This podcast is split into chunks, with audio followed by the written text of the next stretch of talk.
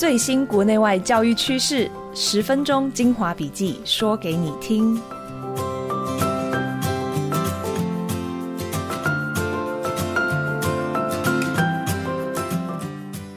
Hello，大家好，欢迎收听五月二十二日翻转教育笔记，我是今天的主持人，亲子天下媒体中心的资深记者乃心。五月教学现场的大事非常多，除了各个年级的段考结束，那国中九年级的老师也带着学生完成人生第一场大型考试，也就是国中会考。那还有很多年轻的准老师们正在忙着奔走各县市拼教甄，希望大家的努力都有好结果。那我们这个节目翻转教育笔记这个月也忙着改版，这个月开始会改成每月更新两次，一次为听众整理重要的国际教育消息，一次则分享国内。教教育大事，每集约十五分钟，帮你快速掌握国内外的教育新闻。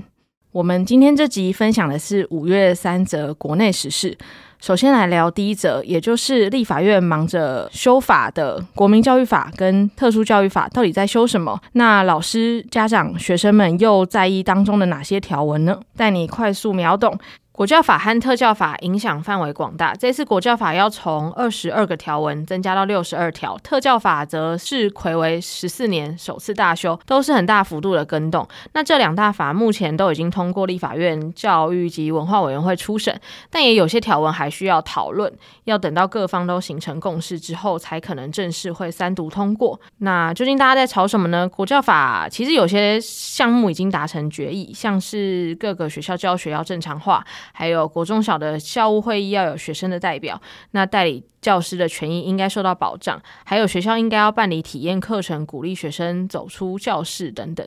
另外是有关国中小的校长要怎么选出来，目前是采除训制，但也有人说。这个年金改革之后，校长退休的意愿变低，等于整个圈子的新陈代谢变慢，不如让国中小就比较高中校长改成遴选制，也是有出缺的时候再来选，也许会比较合适。但最后朝野讨论会觉得，诶，国中小跟高中还是不太一样，因为高中的规模比较大，那很多行政人员都是专任的。国中小则是校长、主任要一手包办很多事情，所以还是决定要维持除训制，让校长在正式上任之前可以有更完整的见习和培训，准备好了再上路，家长也比较安心。我其实曾经很好奇说，诶，当校长之前为什么要除训那么久？后来就慢慢发现说，其实这个国中小因为是很基层的教育，它就遍布各个乡镇。那第一次当校长的人，常常都是从偏乡的学校开始当起，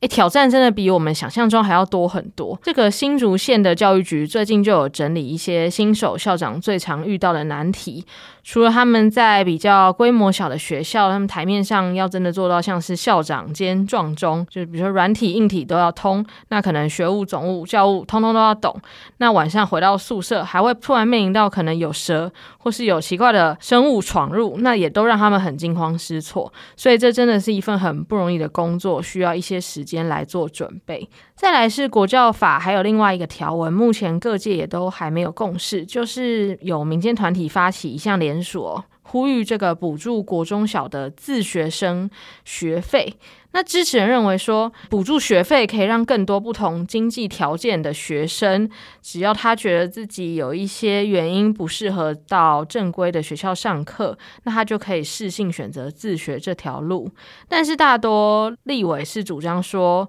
嗯，不要在法律去明文规定说政府会补助这件事。那教育部也评估说。因为其实现在台湾的中小学生，你只要不排斥，基本上人人都是可以读公立学校，资源是很足够的。所以目前看下来，大家是不倾向给予补助。那你觉得应该要补助国中小学生自学学费吗？为什么？欢迎留言分享你的看法。特教法也有几个条文在修改当中，目前已经确定的是特教的预算要逐年提升，还有学校如果拒收特殊生会。遭到惩罚，再来是争论多年的这个特教评鉴也确定要维持，可以与其他的评鉴一并办理，那来减轻第一线工作人员的作业量。不过还有几点也还存在着争议，像是负责鉴定一个学生是否为特殊生，以及属于哪个账别的新评人员。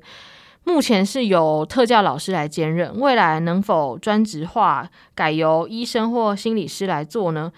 但有些障别，比如说呃情绪障碍、学习障碍，无法单靠医学诊断。它还牵涉到社会适应沟通能力，所以需要特教老师从旁协助，不能只靠医师或心理师来做。所以目前教育部决定说，这个一一三学年要开始实施新评人员局部专职化。就比如说，诶，特教老师如果负担新评工作，他可以降低授课时数。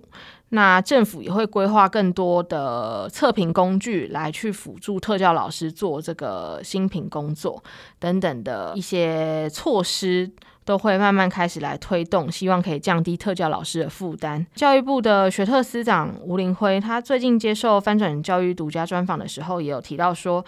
整体而言，更可行的检方可能是直接调升特教的师生比。那外界是期待说，诶，五年内也许师生比可以调升为一比八是比较理想的状况。但是这会涉及到政府到底有没有足够的财源来支持，所以未来这个有钱或是没有钱都会是一个很大的挑战。但整体来说，台湾的特殊生的人数是持续攀升的。那举凡刚才提到特教老师的工作量啊，或是特殊生与更多一般生需要在同一个教室上课的融合教育的议题，都值得持续关注。在接下来想和大家分享第二则新闻，是有关老师专长多元化的趋势。你知道台湾平均一个老师会教几科吗？那其实根据那个教育部的最新统计，就是每个国民阶段的老师，他拥有一点五张教师证，也就是他可以教一点五科。那这个数字其实是有变多的，它大概比十年前多出了五成左右。那我们再看那种真的会教超多科、拥有十张以上教师证的老师。他的人数更是十五年前的三点四倍，是大幅攀升的。其实他这是有很多时代的背景，有很多原因让老师必须这个博学多闻、多才多艺，像是。一零八课纲的科目的种类是变多，那很多科目的时数是变少，所以一个老师他要同时教很多科目，他才能满足他的时数需求。那再来就是时代变化很快，就是诶 AI 啊科技啊推陈出新，那学校会被认为要教的内容其实是越来越多。再来还有一个原因是因为现在台湾这个少子化基本上已经成为定局。那很多学校就开始面临退场危机，那老师们也很紧张，就想说：哎，我是不是可以去多修点课，然后拥有那个教很多科的能力？那多拿几张教师证，才不会被淘汰。这些种种原因都会让老师的这个专长平均专长数越来越多。那其实政府它也有在往这个方向鼓励，像教育部它最近五年就新增不少的专长的类别，那开放老师可以申请加注，像是国小就是新增哎艺术专长、科技专长，那还有就是因应一些政策的变化，有新增了本土语专长，还有双语次专长等等。听说还在规划国防教育、童军等专长，就真的非常多元，就鼓励老师也可以往多元化的方向迈进。再来是一个很重要的关键，像现在很多县市在办教师甄试，这个月刚好是教师甄试的季节。那很多县市也会针对具备双语、本土语等不同专长的老师，就提出加分的优惠。翻转教育刚好看到这个趋势，就循线索迹，找到了一个拥有十八张教师证，就等于他拥有十八个专长的老师。那我们就很仔细描述说，诶，他如何进修，那养成了十八项专长，那还有如何借由这个多元的专长，在录取率超低的较真战场上杀出自己独特的跑道。那详细内容很想分享给大家，大家可以从资讯栏看到完整的报道。不过啊，有些家长看到老师这个越来越斜杠的趋势，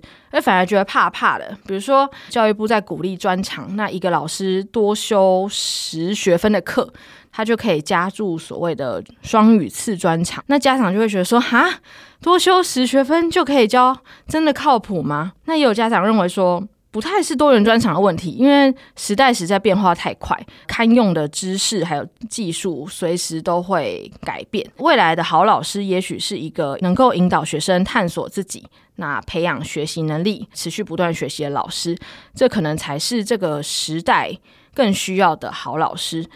你呢？你觉得谁有资格当一个好老师？好老师的充要条件又有哪些？如果说把孔子搬到现在这个时代，他还称得上至圣先师吗？欢迎留言分享你的看法哦。最后分享一则时事，是高中教学现场的变化。那高中其实，在一零八课纲上路之后，它的变化很大。那那个它课表改变的幅度是多于国中跟国小。其中一项变化就是它新增一个多元选修课。那这个课有一点点像大学的通识课，它开放学生在每个学期初，那你就根据你的兴趣排志愿，然后最后你就可以按你选到的课。跑班修课这样子，那我们就太好奇说，诶，这个高中生都喜欢修什么课？那我们今年二到三月，那个亲子天下就执行全台高中职108课纲特色课程调查，那我们就问各个学校最多人抢修的课，然后发现与钱、食物还有语言这三大类有关的课程，就是排列在这个排行榜的前三名，就名列高中生最想抢着修的夯课。那当中又以语言类的课程最热门，那很多学校是斩钉截铁的说，只要开出跟日语、韩语相关的课程，不管开几个班都会爆满。接下来是和金钱理财相关的课程也很受欢迎，比如说有学校开出这个台股实作，那有学校的课叫做财富自由，都很吸引高中生来学。那猜测有几个原因，第一个是因为钱和生活息息相关，就是所谓的钱。不是万能，但没有钱也真的万万不能。再来是因为台湾其实这个大学的科系当中啊，其实商管的科系数量蛮多的，那招生名额也还蛮多的，所以很多高中生想说，诶，我到底适不适合修商管科系呢？那他就是透过高中来预先修这样一个选修课，来了解自己的未来兴趣和方向。然后最后还有类的课也很热门，是跟食物有关的课，比如说像是这个饮食文学啊、咖啡与人生、厨艺科学、享宴等等的课，也都是很多学校最受欢迎的课程。那有学生就特别分享到说啊，他其实看到吃这个关键字就选了，因为他觉得一定会是很疗愈的课。那有些开课老师也就看上这个学生的口味。就把很多艰难的课本知识，比如说呃化学式啊，或者是呃现在这个三 C 世代不一定喜欢的这个文字写作，都包装在这个与食物有关的主题里面，就很像把枯燥的知识裹上糖衣，让更多学生可以边玩边学又好吸收，实在是太聪明了。就是这个高中的新样貌真的和你想的完全不一样。那我们这个完整的调查也有收录在亲子天下最新出版的全台五百 Plus 高中职选校专刊，那里头搜罗108课纲跟双语政策两大政策之下，整个学校的新风貌，分享给大家参考。那另外哦，我们也透过这样一个。问卷调查就是同时询问台湾五百多所高中的校长说：“诶，目前大家办学遇到最大的挑战是什么？”其实最多校长觉得说，主要是因为这个新课纲下，大家备课压力很大，那或是兼任行政的老师压力更是大。但是当中也有三成的校长会认为说：“诶，其实现在他觉得最难的课题是学生的权利意识。”越来越高涨，那学校师生冲突好像变多了。嗯，其实我们觉得这个议题也还蛮值得深入关注。那仔细想想，其实和过往相比，现在的这个制度啊、环境啊、政策啊，其实都更鼓励学生可以捍卫自己的权益。那很多学生就会遇到一些不公平的事，他就说：“哎，我是不是可以提告学校？”提告老师，或是说，哎，至少我可以写个信到教育部的国教署长信箱，那我可以来做一个申诉。那甚至连这个家庭端，最近法务部也都考虑说，要不要修法移除家长的惩戒权，就让家长不可以有这个惩戒小孩子的权利。那就是在这样一个情况下，大家就会反思说，哎，那到底谁能够管现代的年轻人呢？因为很多家长就是在这样一个环境之下，哎，发现自己管不动啊，不敢管啊，或是不能管的时候，他都会常去学校求助说：“老师，你可不可以帮我管一管我的小朋友？”但其实老师能做的，就像家长想的或是都没有想到的一样，就是真的他们能做的也很有限。那身为家长，或老师，无论你是什么样的身份，也对这样一个管不得时代很有感吗？那究竟该如何管，或是该如何不管，才能帮助下一世代的孩子成功呢？那欢迎与我们交流你的观察。以上就是今天的翻转教育笔记，非常感谢大家收听翻转教育 Podcast，从班级经营到教学方法，帮助你全方位增能。如果你喜欢我们的节目，请在 Apple Podcast 和 Spotify 给我们五星好评。那我们今天就到这边，下次再见喽，拜拜。